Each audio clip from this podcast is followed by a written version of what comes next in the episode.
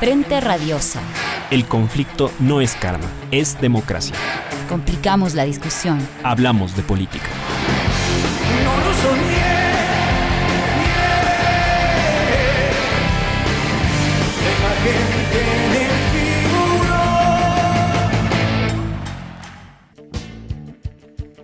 Unidos previo a este momento eh, electoral que ha atravesado el país del norte. A su criterio, ¿cuáles son los rasgos que han caracterizado esta relación de las administraciones de Moreno y Trump?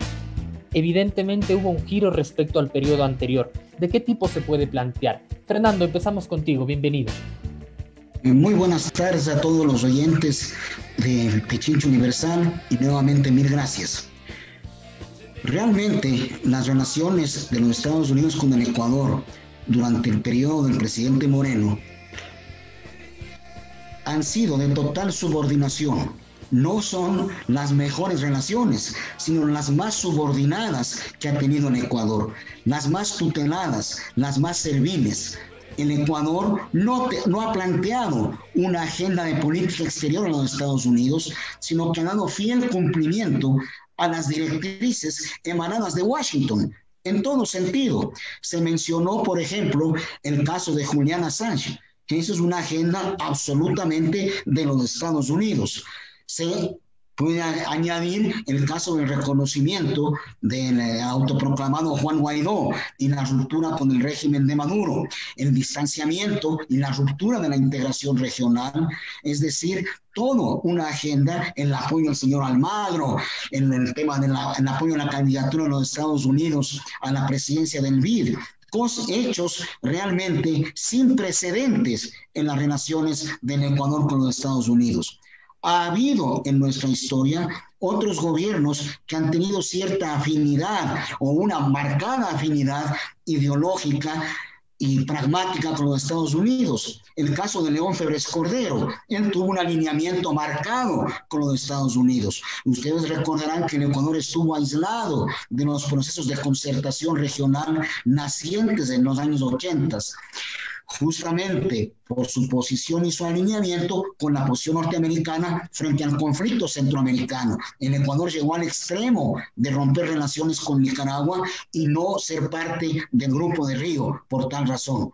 Sin embargo, aquí hay que hacer una diferencia clara.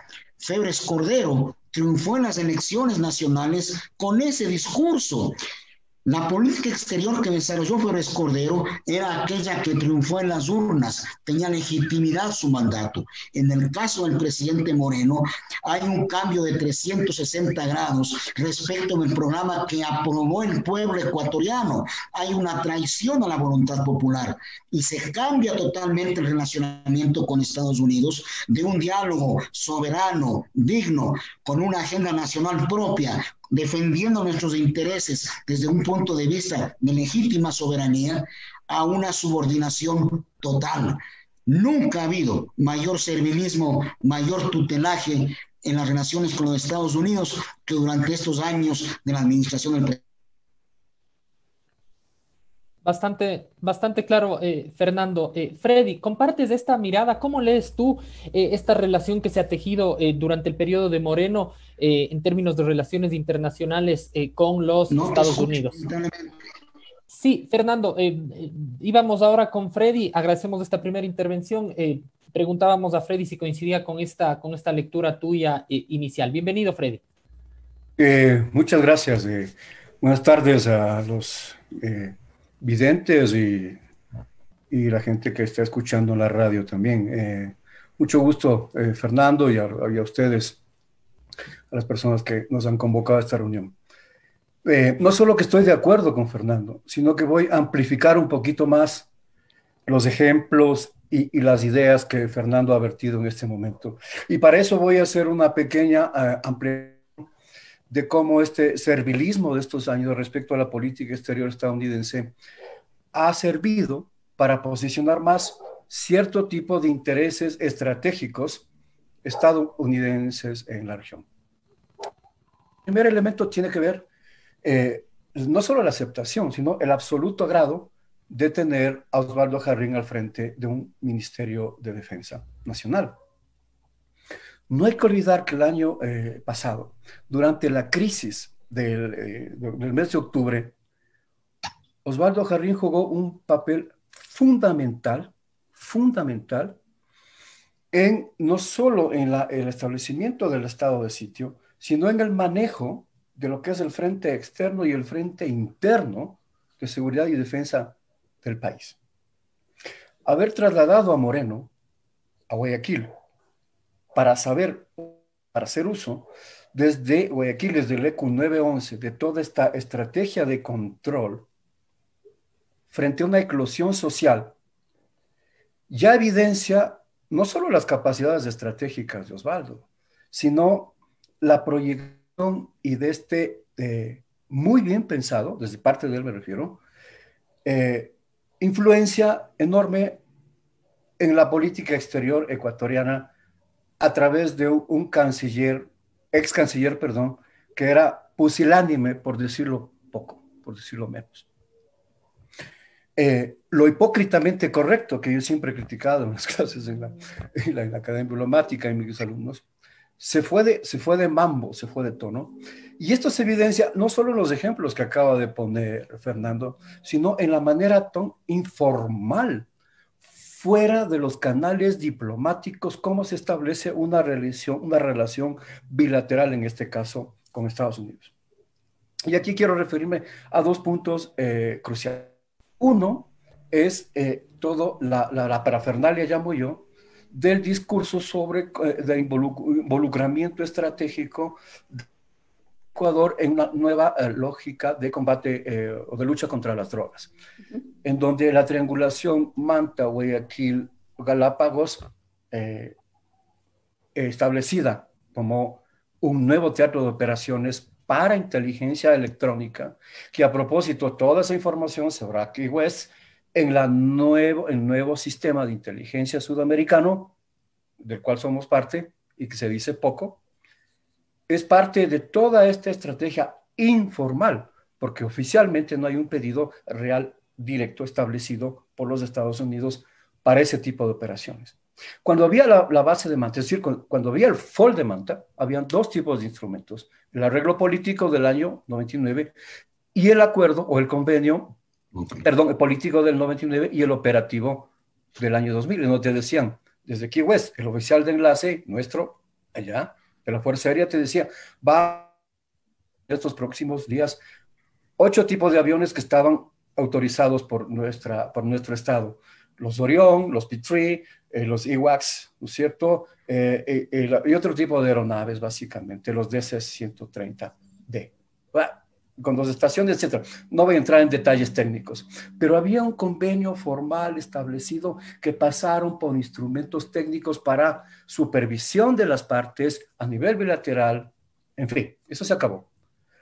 Ahora, esta relación que desde mi perspectiva tardía denunciada por el ex eh, embajador en, Estados Unidos, Francisco Carrión Mena, como que hubiese, él mismo procesó parte de esa informalidad en Washington, resulta que es la novedad. Ok.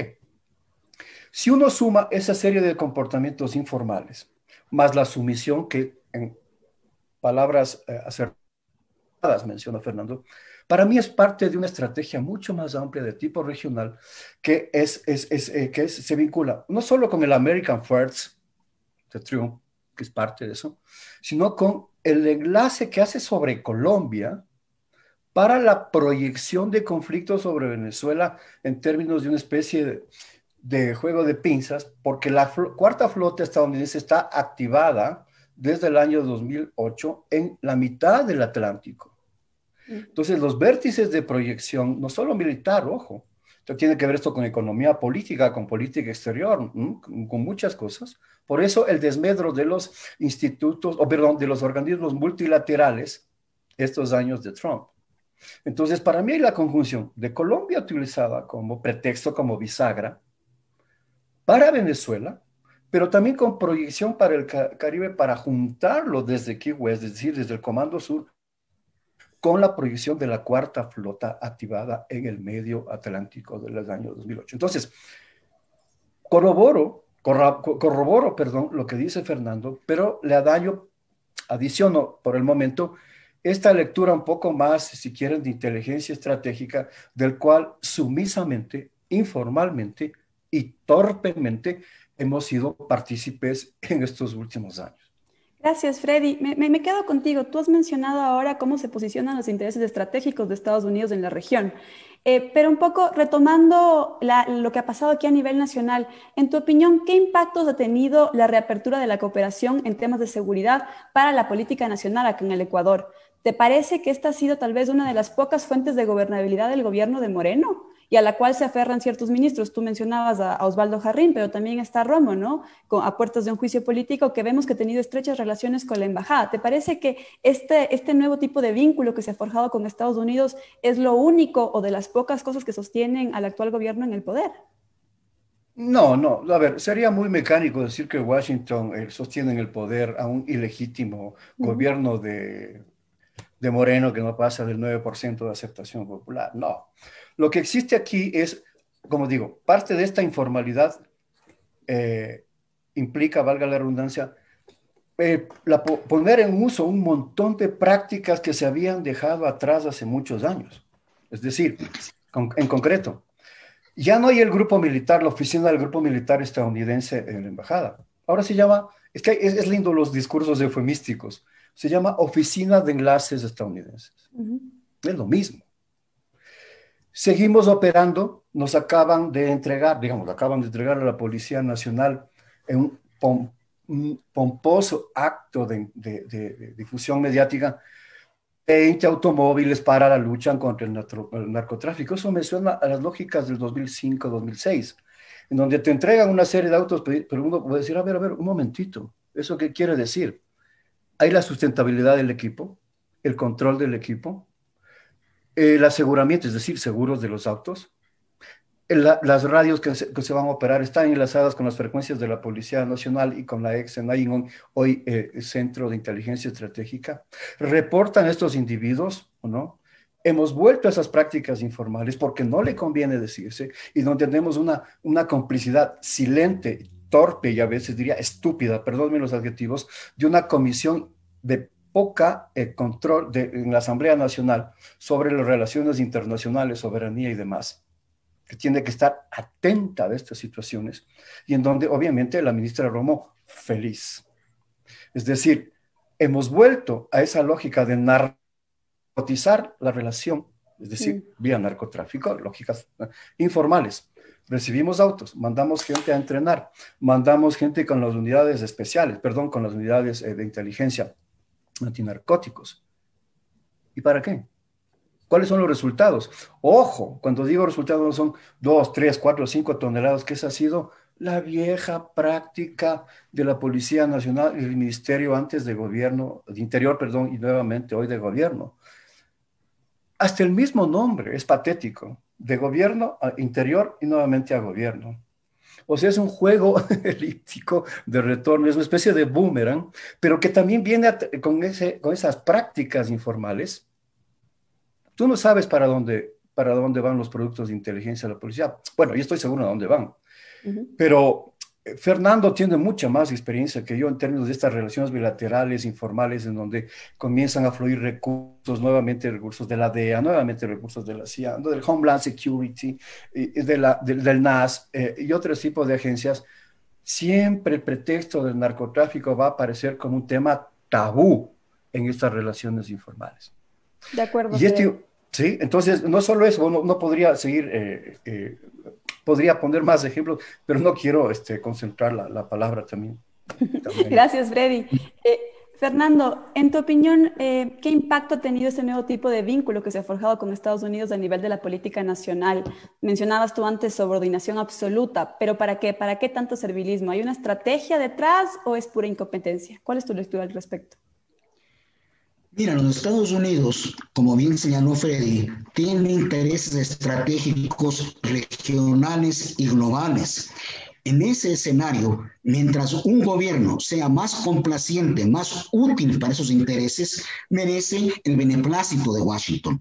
Un gobierno como el de Moreno, no solamente que es un gobierno servil, sino que es un gobierno cómodo. Nosotros no planteamos nuestros intereses en las reuniones con Washington, en las relaciones con Washington. Hay una subordinación total a esa agenda estratégica, regional y global de los Estados Unidos. El tema que señaló Freddy sobre el narcotráfico es una de las estrategias de inserción, dominación y control político que ejerce los Estados Unidos hacia nuestra región. El tema con Colombia, pues imaginemos solamente en los últimos 15, 20 años, Plan Colombia, Plan Patriota, pero esas estrategias se profundizan de acuerdo con los gobiernos que son utilizados con esos fines. Aquí en el caso del Ecuador, como bien señala Freddy, el gobierno de Moreno hemos retrocedido 15 años más en cuanto a la subordinación a los Estados Unidos. Hemos vuelto a la cooperación clientelar, a que nos entregan cinco computadoras, pero nombramos el director de la unidad a la que van las computadoras nos entregan los autos, nos entregan las, eh, eh, ciertos equipos, pero es una forma de controlar no solamente el suministro, que también es una forma de, de, penetración, sino de tener una presencia real y hacer más dependiente. Los ministros que tú has citado, el ministro Jarrín y la ministra Romo, pues son alfiles muy útiles dentro de esa estrategia, no solamente por su formación, obediencia, sino por su identificación con esos propósitos. Si no recuerdo mal, el ministro Jarrín es una de las últimas promociones de la tristemente célebre Escuela de las Américas, es decir, donde se formaban los represores, los títeres de la voluntad política de los Estados Unidos. Y la identificación de la ministra Roma, pues queda más clara que qué. ¿No? Es, decir, sería muy largo abundar en los detalles de esa identificación, pero detrás de la identificación lo que hay es la complacencia con las políticas americanas, ser útiles a ellos. Los americanos básicamente buscan la defensa hegemónica de sus intereses. Los gobiernos que les gustan son aquellos que les complacen. No les importa el origen ni la orientación nacional. Hay la famosa frase pues, de, Eisenhower refiriéndose a los, dictadores centroamericanos. Son unos, unos unas personas pues eh, totalmente despreciables, pero son nuestras personas. Es decir, queda claro que son sus instrumentos. Y si tú miras en la historia de las relaciones interamericanas, quiénes han sido los mejores amigos de Washington, tenemos los, los peores dictadores, tenemos las páginas más tristes de nuestra historia. ¿no es cierto? En, este, en esta visión estratégica que muy bien eh, presentó Freddy, están un cúmulo de intereses que, integra, que integran todo el complejo campo de las relaciones exteriores. ¿Cómo es posible que nosotros, que tenemos pues más de un millón y medio de migrantes en los Estados Unidos, que vemos una política migratoria de los americanos totalmente contraria a los derechos humanos, en todo sentido, no solamente con el levantamiento del muro, sino con la separación de familias, de niños, de menores, es decir, una barbaridad contraria a todos los derechos humanos, no tengamos ese punto nosotros como una reivindicación esencial mientras que seguimos fielmente aquellos dictados. E, e, es, increíble. Las visitas que ha habido han sido exitosas para los americanos, no para nosotros, ¿no es cierto? Todo eso tenemos que tomar en consideración al tener un examen holístico, integral de las relaciones exteriores. Se habla de un acuerdo comercial. ¿Un acuerdo comercial en qué términos? ¿Se van a reconocer las asimetrías o se va a negociar un acuerdo de extorsión, como llaman los propios analistas americanos, a los convenios que ha promovido la administración de Trump? Es decir, estamos en un, en, una, en un plano totalmente su, de subordinación a esos intereses, con la complacencia no solo del gobierno, sino de las élites nacionales que ven ese camino para pues mantener un statu quo que les beneficia, un statu quo de injusticia, de desigualdad. Clarito, eh, Fernando, lo que, lo que se ha planteado, como para ir poniendo un pie sobre este escenario eh, electoral que está, que está atravesando, que no termina de, atravesar los, los, Estados Unidos eh, y que obviamente ha concitado la, la atención a escala global y en particular en nuestro país por ese, ese eje intenso que se, que se ha tejido durante este tiempo, por lo que han expuesto. quisiéramos preguntarles qué se ha puesto en juego finalmente, no solo en materia, en materia de, de, relaciones exteriores, sino cómo inclusive la, propia condición democrática, las garantías democráticas del modelo que se consideraba ideal de los Estados Unidos eh, al día de hoy. Eh, reconocidos politólogos eh, han, sostenido que la democracia norteamericana ya está rota, refiriéndose a todas las incertidumbres que se han vertido sobre los resultados de esta elección y las reacciones violentas que, se podrían generar. ¿Cuál es su, opinión al respecto? Uno, en términos de qué imagen deja eh, este proceso electoral eh, de los Estados Unidos eh, y dos, qué se puede pensar que se pueda asociar a un posible gobierno demócrata, el retorno de una visión del soft power en reemplazo de esta, digamos, denominada versión más, más, más, más fuerte, más intensa de, de Trump que la ha sostenido este tiempo. Fernando, antes de irnos a la pausa, entramos contigo.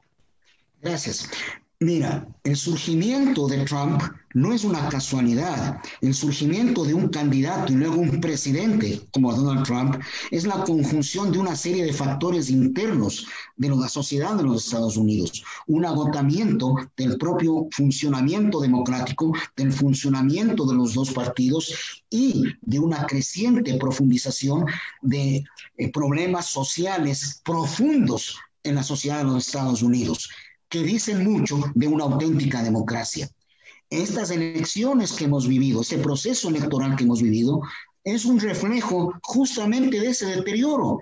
¿Cómo es posible que el presidente llegue a decir que no sabe si aceptará los resultados? Y luego pues, hace declaraciones que está ganando, que, está, que va a desafiar los resultados ante la Corte, que reconoce que para en el conteo.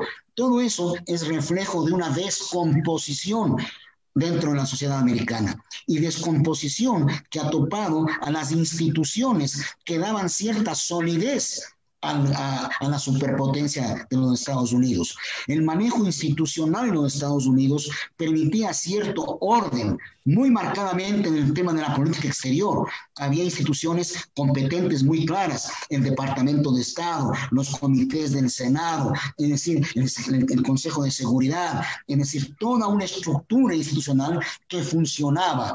Con Trump, todo eso ha sido destrozado, ha pasado a ser manejado por Twitter con una informalidad increíble que hace imposible un manejo profundo de un país tan complejo que prácticamente pues eh, sigue la atención de todo el mundo, mantiene la atención de todo el mundo y que gravita en el mundo entero. Fíjate tú, el manejo que ha tenido el, presidente Trump en el tema externo, para ir a lo más, más preciso de, de mi experiencia directa, ha destruido el multilateralismo, destruyó el cambio, en el Acuerdo de París, se separó del cambio del Acuerdo de París, el acuerdo sobre armas nucleares con Irán y, inspecciones, lo destruyó, destruyó los acuerdos comerciales grandes, el transatlántico y el transpacífico, el tema migratorio, el tema hacia Venezuela, es decir, hemos vuelto a las peores prácticas de los Estados Unidos sin tener un canal institucional que permita pues el manejo, por lo menos, de una agenda, de un diálogo más respetuoso, de algo más, eh, más coherente. Fíjate tú, un presidente misógino, un presidente acusado de, de, acoso, de delitos de, de, toda índole, es, es imposible el manejo. Todo eso es el deterioro del sistema político americano. ¿No es cierto? Porque Trump no es un republicano tradicional. Los republicanos tradicionales han sido muy críticos de las políticas de los Estados Unidos. Hace pocos días salió un artículo muy, muy ilustrativo en el que recogía los puntos de vista de varios eh, republicanos muy, muy destacados, halcones republicanos, como el famoso John Negroponte, en el que decía que francamente prefieren un gobierno demócrata que permita reencauzar la marcha institucional de los Estados Unidos, donde no haya sorpresas, donde no haya, donde haya ciertas previsiones, cierta previsibilidad de los temas. Es decir, que no haya eh, sorpresas, no hay un manejo con el hígado, no hay un manejo pues atolondrado, un manejo poco serio, poco responsable de una potencia como los Estados Unidos que tienen la capacidad bélica y nuclear para destruir varias veces el mundo. Fíjate las aproximaciones a China, las aproximaciones a la región, el tema con la propia Europa. Es decir, eh, realmente todo ha sido un elefante en una cristalería, ¿no es cierto? Pero con una fuerza con una prepotencia y con ciertos grupos complacientes que hacen muy, muy difícil eh, tener eh, un análisis que no sea tremendamente crítico y duro. Sin embargo, sorprende también la altísima votación que recibe todavía. Es una votación alta que marca a sí mismo estas eh, escisiones que hay en la sociedad americana, estos conflictos profundos, la gran prosperidad de las grandes corporaciones que son identificadas como intereses americanos en el mundo entero y que marcan las políticas, están muy distantes de la, de la, del nivel de vida y de la calidad de la vida de todos los estados del oeste central de los Estados Unidos, donde arrasan los republicanos. bastante, bastante claro, Fernando. Eh, te, cortamos en este momento para, para hacer una pausa. Antes, antes de continuar, eh, volvemos luego con eh, Freddy para seguir con esta edición de Frente Radiosa. Volvemos después de la pausa.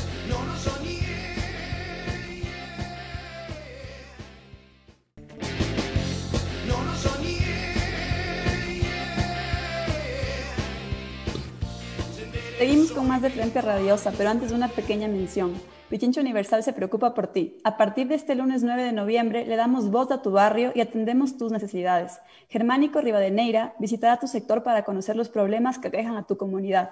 Receptamos tus denuncias a través de nuestros teléfonos 098-9470-058 o al 3240-040 y redes sociales de Pichincha Comunicaciones. Pichincha en tu barrio. Le damos voz a tu comunidad. Así es, eh, Isabel. Continuamos el programa. Eh, Freddy, nos habíamos quedado con Fernando preguntándole eh, ya de manera más específica sobre las impresiones del proceso electoral atravesado en los Estados Unidos. ¿Qué miradas se pueden suscitar desde Latinoamérica, desde un país como, como el nuestro, que obviamente genera profunda atención? ¿Compartes esta, esta perspectiva de Fernando en términos de que, uno, el fenómeno Trump no es una cuestión aislada ni, un tiro al aire, sino que se corresponde con un proceso interno propio de, profunda eh, ruptura y resquebrajamiento del, entramado social eh, norteamericano. Y esta, eh, digamos, esta casi esfera que se ha generado alrededor de los procesos de movilización eh, interna de Estados Unidos que han llevado al voto a millones de, estadounidenses, haciendo que sea la elección con mayor número de participación política. ¿Qué opinión te merece? Eh, sí, sí, mira, sigo estando de acuerdo. Eh, le voy a poner flores a ese tallo. Este, a ver, este, la primera es que estamos asistiendo a una crónica de un escándalo anunciado. O sea, Trump venía diciendo hace tiempo, va a ser difícil que va a hacer uso, y, ojo, es muy, es muy inteligente, estratega, digamos, constituye, nombra a una, a una, a una señora recontra conservadora, católica, que allá son puestos vitalicios para una Corte Suprema de Justicia, que es la última instancia en el conglomerado jurídico estadounidense federal de, de consulta. Eso lo aprendió de Bush que hizo lo mismo con las elecciones en Florida hace años atrás. Ahora bien, eso, esto me lleva a un, a un segundo punto de esta crónica de un escándalo anunciado, que es que la mayoría de la gente que nos escucha no tiene la menor idea, perdónenme lo directo que soy, sobre cómo funciona el sistema eh, electoral estadounidense. Es de lo más confuso, complejo y oscuro, por decirlo menos. Por varias razones. Uno, porque saben que el voto popular no tiene sentido apreciado. En cualquier democracia representativa directa, y voy a poner la democracia más grande del mundo, de la India, 1.200 millones de habitantes, eh, con régimen parlamentario, pero democrático, se vota y las mayorías eligen a un partido, a una persona, a un primer ministro o ministra, y ejerce el poder a pesar de que sea unitario o federalista. No importa. Bueno, en Estados Unidos no. El voto popular puede en varios estados ser menospreciado. ¿Por qué? Porque la composición de ese esquema entre el voto popular, que por cierto no, nunca es un día feriado, siempre es un martes, vayan a preguntarles por qué, no es obligatorio, también en otros países no lo es, tiene bemoles, por decirlo menos. Es decir, los estadounidenses no nos van a enseñar al resto del mundo a la fórmula democrática liberal de representación directa. No, eso es una falacia dentro del propio sistema eh, eh, este electoral estadounidense. Entonces, el voto popular es menospreciado, puede ser borrado porque tienen los colegios electorales que en cada estado funciona con un sistema de representación bien raro que hasta ahora yo no logro entenderlo mucho. Por cierto, eh, lo, que decía Yura hace un momento, connotados, connotadas politólogas y abogados han, querido explicar el asunto. Por suerte no soy ni abogado ni politólogo, soy humildemente sociólogo, pero tratamos, tratamos de entender cómo funciona todo este esquema complejísimo. Yo diría que es bastante mañoso porque se utiliza los recursos, en este caso judiciales federales, para bloquear un sistema de conteo previo o atrasado, como funciona en los Estados Unidos, vía correo, del sufragio, que no es directo, secreto, y no olvídense, no existe. Sucede que en los 50 estados de la Unión Americana, cada estado tiene su propia regla electoral. O sea, no hay un sistema federal electoral como en, México. No. Cada estado tiene sus propias reglas de juego. Y eso nos conduce a cosas peligrosísimas como estas. Que, Eddie, sí.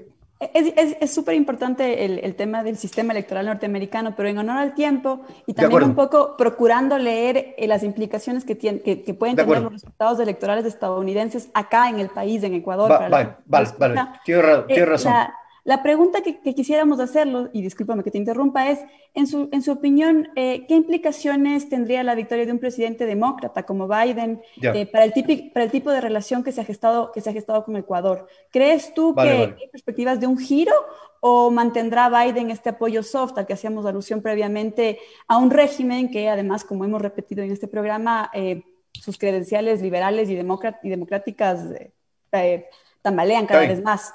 ¿Cuál es tu eh, opinión eh, al respecto? ¿Cuáles, eh, ¿Qué serían los impactos para Ecuador de una posible victoria de Biden? Correcto, tu pregunta es más de tipo prospectivo con Biden. Sí, sí, Perfecto. Exacto.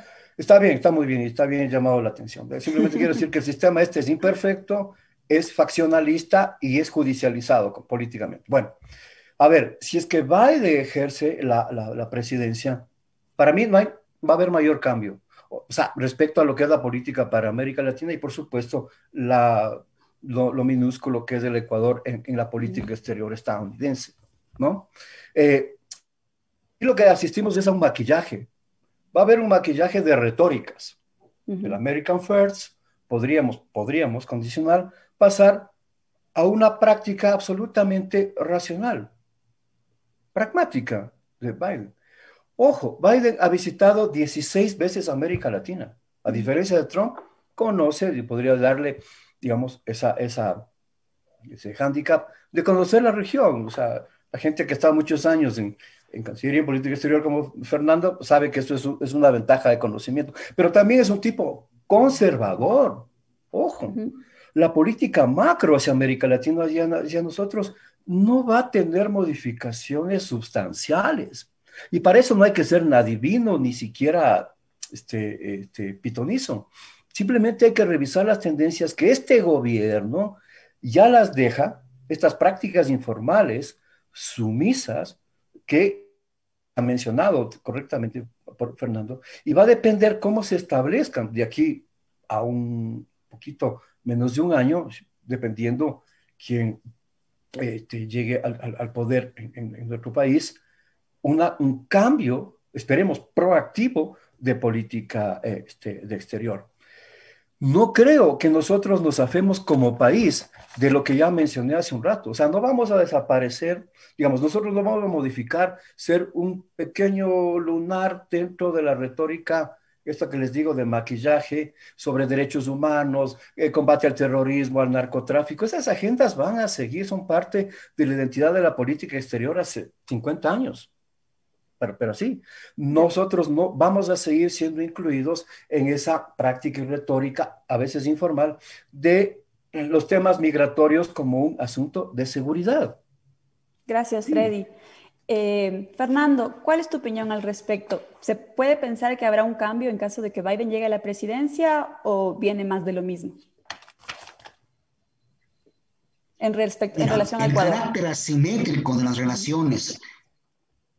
Claro, el carácter asimétrico de las relaciones entre los Estados Unidos, el Ecuador y en general América Latina, eso no va a variar, ¿no es cierto? Los Estados Unidos seguirán siendo la primera potencia del mundo, y el Ecuador un pequeño país en desarrollo de América Latina. Con mutatis mutandi, lo mismo se aplica para los demás países de la región. Eso no va a variar, ni van a variar los intereses hegemónicos de los Estados Unidos. Lo que varía entre un cambio entre demócratas y republicanos son los matices, los matices del discurso, las formas de aproximación, la fuerza que imponen a su discurso impositivo. Evidentemente, América Latina ha tenido malas experiencias con demócratas y con republicanos, pero el diálogo es más constructivo, más fluido, más respetuoso con una administración demócrata. Hay mayor respeto recíproco, hay posibilidad de disentir, hay posibilidad de poner nuestros intereses sobre la mesa. Naturalmente, eso depende esencialmente de los gobiernos, del gobierno que tenga el Ecuador. Si el Ecuador tiene un nuevo gobierno sumiso, pues realmente se profundizará lo que ya se ha avanzado en la administración Trump con el servilismo de Moreno. Pero si hay un cambio, si hay un gobierno progresista, pues la administración Biden tendrá que tener un diálogo diferente, porque el Ecuador planteará esa aproximación soberana con sus intereses en primer lugar, con formas de cooperación que atiendan las necesidades del país, que atiendan nuestras realidades y nuestra forma institucional de manejar los temas. Nosotros no queremos una cooperación clientelar, sino cooperación en aquello que nos interesa en ciencia, en tecnología, en acceso a los mercados, es decir, una, una cooperación acorde con el interés nacional, no una cooperación de dádivas que te hace cautivo de ciertos temas. Mucho, la, la pelota en gran medida está en la cancha de los latinoamericanos a los Estados Unidos. Justamente ayer conmemorábamos los 15 años de la cumbre del Mar del Plata, del famoso no al ALCA, que fue realmente un momento decisivo en la relación eh, de América Latina con los Estados Unidos. Ahí nació una nueva aproximación, una aproximación soberana con nuestra propia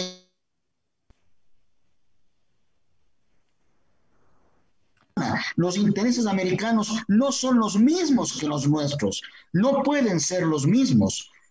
Eso tenemos que tener muy en cuenta. Las mejores relaciones con Estados Unidos no son aquellas en las que hacemos todo lo que nos ordenan, sino aquellas en las que defendemos nuestros intereses y logramos función de intereses que permitan acuerdos de beneficio recíproco. Gracias, eh, Fernando. Freddy, eh, de alguna manera eh, el Ecuador también se avecina a un escenario electoral y obviamente una relación eh, en términos de, eh, digamos, de, relaciones exteriores justamente implica una segunda parte. Si bien pueden haber matices con el cambio de gobierno en los Estados Unidos, ¿qué implicaría en el, qué implica para el país, para el Ecuador, un cambio en el, en el gobierno, tanto por una línea de alguna manera de derecha o de continuidad con lo que se está teniendo, como por un lado, de alguna manera, eh, reconocido como progresista, popular o de, o de izquierda. ¿Qué relación se puede tejer con los Estados Unidos, qué sé yo, con un gobierno tipo Arauz? ¿Tensará la relación con, con, con, una administración tipo Biden? Eh, ¿Y la derecha en el país con quién se siente más cómodo? A ver, este, buena pregunta. Dos escenarios. Este, estoy pensando, un gobierno de derecha próximo nuestro, va, a establecer una línea de continuidad, va a pedir programas, proyectos o acuerdos de libre comercio con Estados Unidos, va a proyectarlo, espero que sea inteligente cosas bilaterales. Eh, lo más probable es que con Estados Unidos vuelva a aparecer eh, eh, el fantasma, digo, de años anteriores sobre la ATPDA, entonces los exportadores felices, produciendo con mucho, con, con, con, trabajo baratísimo nuestro, en economía dolarizada, productos hacia Estados Unidos porque somos efectivos en el combate en la, contra las drogas. O sea, para mí son cosas anteriores. Se van a canalizar una serie también de, de, de, acuerdos en donde nos, va, nos van a imponer más eh, préstamos. Si es que es del otro lado, es decir, este, un gobierno de, eh, de, de Arauz, con eh, Carrascal, espero que lo primero sepan elegir quién va a estar al frente de la política exterior ecuatoriana, aparte de la presidencia. Sepa del tema, sepa el tema. Y en, esa, y en ese saber del tema implica tener una capacidad y una inteligencia y un profesionalismo que discierna estratégicamente los intereses y que sepa que en dos años tendremos que decidir en este balance que está bien jodido internacionalmente entre el declive hegemónico estadounidense y el ascenso chino brutal, con el cual ya estamos endeudados, por cierto, tenemos muchísimos intereses, y las capacidades que hemos hablado con Fernando, estratégicas en la región. Lo bilateral es importante, pero también tenemos que ser realistas. El declive de los organismos multilaterales regionales, UNASUR, PROSUR, o sea, por favor, o sea, son dimensiones que tienen que estar en un análisis muy, muy pertinente regional. Tenemos una Colombia conflictivísima, que los internacionalistas usamos el, el tema de interdependencia asimétrica, también como decía Fernando. Lo que deje o haga Colombia nos afecta directamente, sobre, sobre todo en términos de seguridad. Está la comunidad andina, está nuestra participación indirecta como observadores de, de, de, de, Mercosur. Es decir, hay una serie de preguntas que espero que con el buen tino, la experiencia, sapiencia, se elijan las personas adecuadas en base al programa que ya se ha elaborado y se, dé, y se, te, y se sepa dar directivas adecuadas en la nueva, digo, porque esta es un desastre, política exterior ecuatoriana, este, Yura. Entendido, Freddy. Eh, sobre ese mismo escenario, tú al inicio decías que eh, la derecha ecuatoriana, en caso de, de, llegar, mantendrá una línea eh, de continuidad. En términos, digamos, comparados y de alguna manera históricos, ¿con quién se ha llevado mejor la derecha en el país? ¿Con la vertiente demócrata o republicana? Eh, estadounidense, con las dos. Mira, internamente dentro de Estados Unidos hay un, hay un dicho, no hay peor derechoso que un demócrata del sur. en la Unión Estadounidense. O sea, por eso hace un rato este, Isabel me, paró la explicación del tema, porque hay que entender las cosas. Yo, yo diría, hay tres, tres factores importantísimos que, que se han explicado poco respecto a esta a esta, eh, el efecto Trump. Casi nadie se pensó, y lo dijeron tardíamente, sobre este nacionalismo aislacionista, es decir, súper nacionalista los gringos ahora, pero se aíslan. Valen un demonio, las multilaterales, los comercios, vulneran los acuerdos, ya se mencionó París, ambiente, un montón de OMCs, etcétera, etcétera. Pero hacia adentro tú tienes tres poblaciones bien selectas. Lo que hace Trump es reavivar eso. Uno, hombres mm, poco estudiados, poco educados, varones del centro de Estados Unidos e ignorantes, con poca educación. Dos, mujeres, independientemente de raza y etnia, que son cosas diferentes, o etnia en este caso, culturalmente, de los suburbios, es decir, gente de clase media, mujeres que están, que son esos gamas de casa que seguían por y tres, lamentablemente, la identidad no funciona, latinos, ustedes han visto el fenómeno Florida, Texas, California, que votan por un todos. Son bases potentes. Y aquí tiene el discurso anti-Cuba y anti-Venezuela. En su ignorancia, obviamente, eh, un tipo conservador como Biden aparece como socialista. Imagínense eso. ¿Ok? En fin, hay dos factores sociológicos ahí. Sí, sí, perdóname. No, no, más bien tú, tú mencionabas ahora el efecto Trump eh, en Estados Unidos. Si tuvieras que hacer una comparación, ¿cuál sería, en tu opinión, el efecto Moreno en las relaciones exteriores de Ecuador? ¿Efecto posterior o actual? El, efecto actual todavía lo estamos viviendo. nocivas, nocivas. Hemos perdido credibilidad, hemos perdido identidad, que se la construyó en los años anteriores. Hemos, hemos, hemos sido vulnerados por organismos internacionales a través de sus prácticas informales que antes no había, y nos ha expuesto lo más peligroso, eso se dice poco, frente a la intromisión de equipos o eh, corporaciones internacionales, pero también del orden mundial criminal internacional. Esto, eso se dice poco. Yo, yo me dedico a esos temas, puedo sacar un montón de indicadores, y eso se dice poco.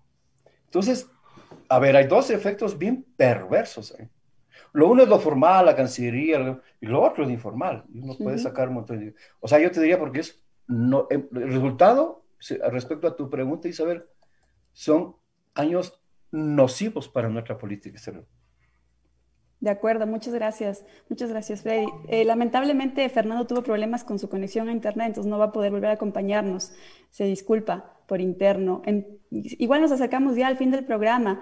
Eh, en función de todo lo que hemos conversado, básicamente la pregunta era, la gran pregunta del programa era, ¿qué implicaciones tienen las elecciones del momento, la coyuntura electoral que está viviendo Estados Unidos para la región, para Ecuador en particular? Creo que hemos conversado al respecto. No sé si te quedas con ideas de cierre, ¿qué nos quieres compartir para finalizar el programa? A ver, eh, gracias. Lo primero es esperar que termine el proceso.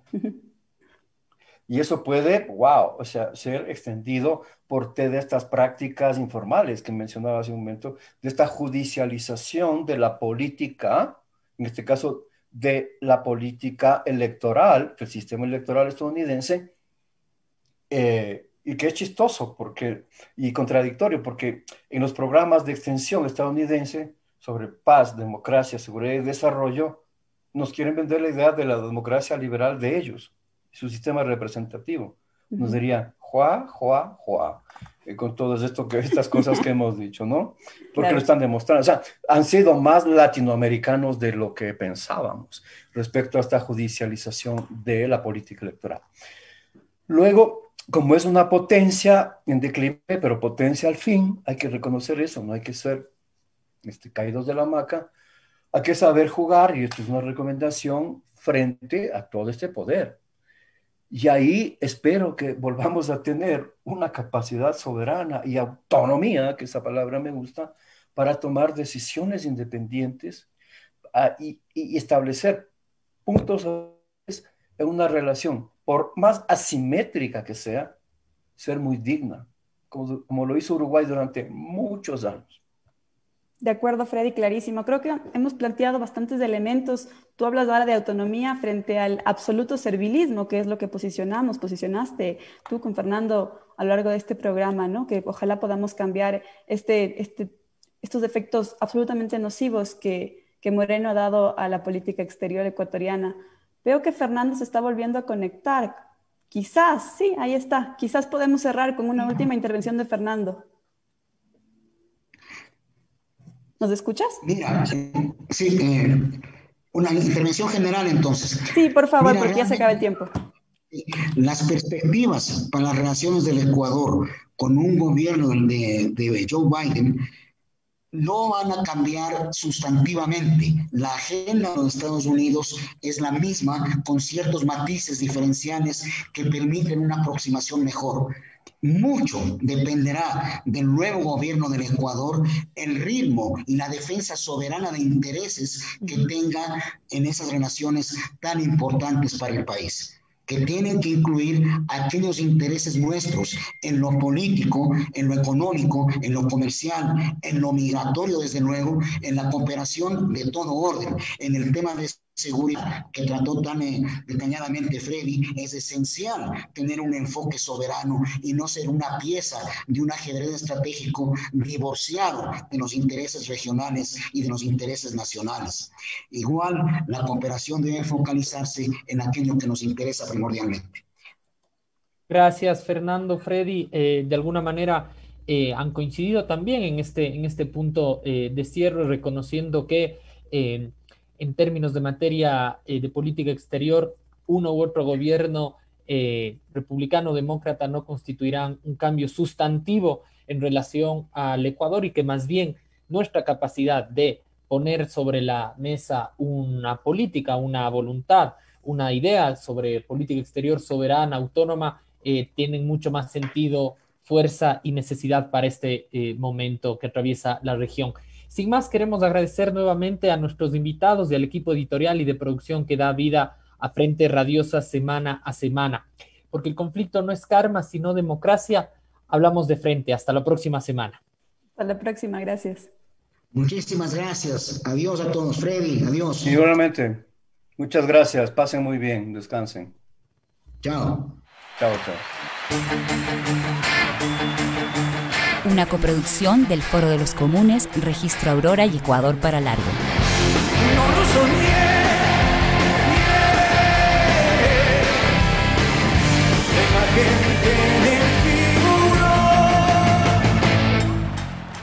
Programa clasificación O, de opinión. Categoría A, apto para todo público.